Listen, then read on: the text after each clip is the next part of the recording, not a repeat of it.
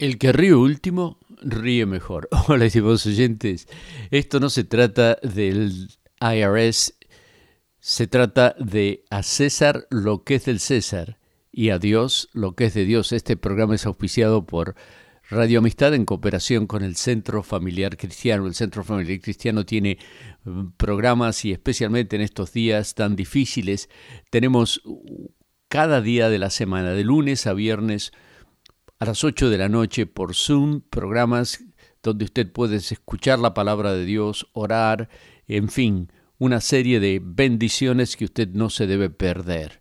En cualquier lado del, del mundo puede acceder a través de Internet con los eh, programas de Zoom, así que por favor llámenos al 281-340-2400 y denos su información para que le mandemos el enlace y usted pueda entrar y escuchar y participar si así lo desea de maravillosos estudios bíblicos a las 8 de la noche, hora central de los Estados Unidos.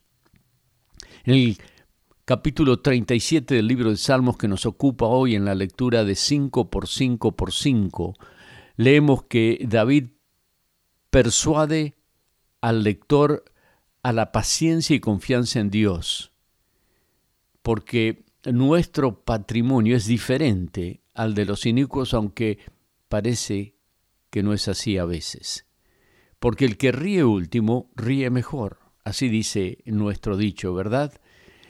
Vemos al malo prosperar y al bueno sufrir.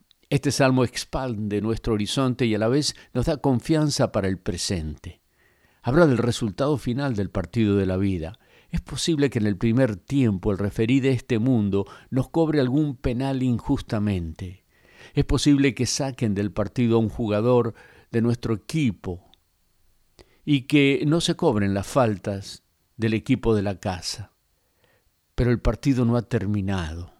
Estamos viendo solo algunas jugadas.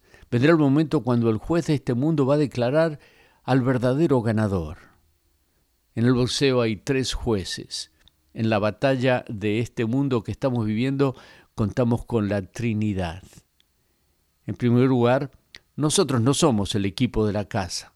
La hinchada no está de nuestra parte. El juez de este mundo nos es contrario.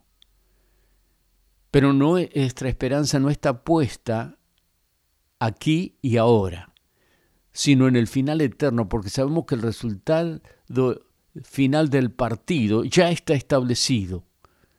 Y este salmo nos lo recuerda. Y nos dice, pon tu denicia en el Señor y Él te dará las peticiones de tu corazón, versos 4 y 5.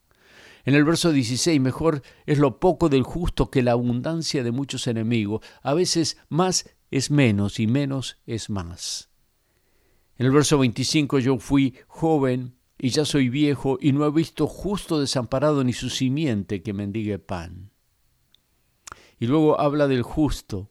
Su boca habla sabiduría, su corazón atesora la palabra y sus pasos son firmes. A César lo que es del César y a Dios lo que es de Dios, tu corazón, tu persona, tu ser interior, con una expresión de fe muy sencilla, pero muy sincera. Señor, perdóname.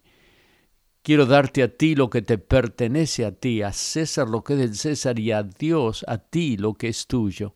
Te doy mi corazón, entra en mi vida. Regístrate www centrofamiliarcristiano.net. Acompáñanos 281-340-2400.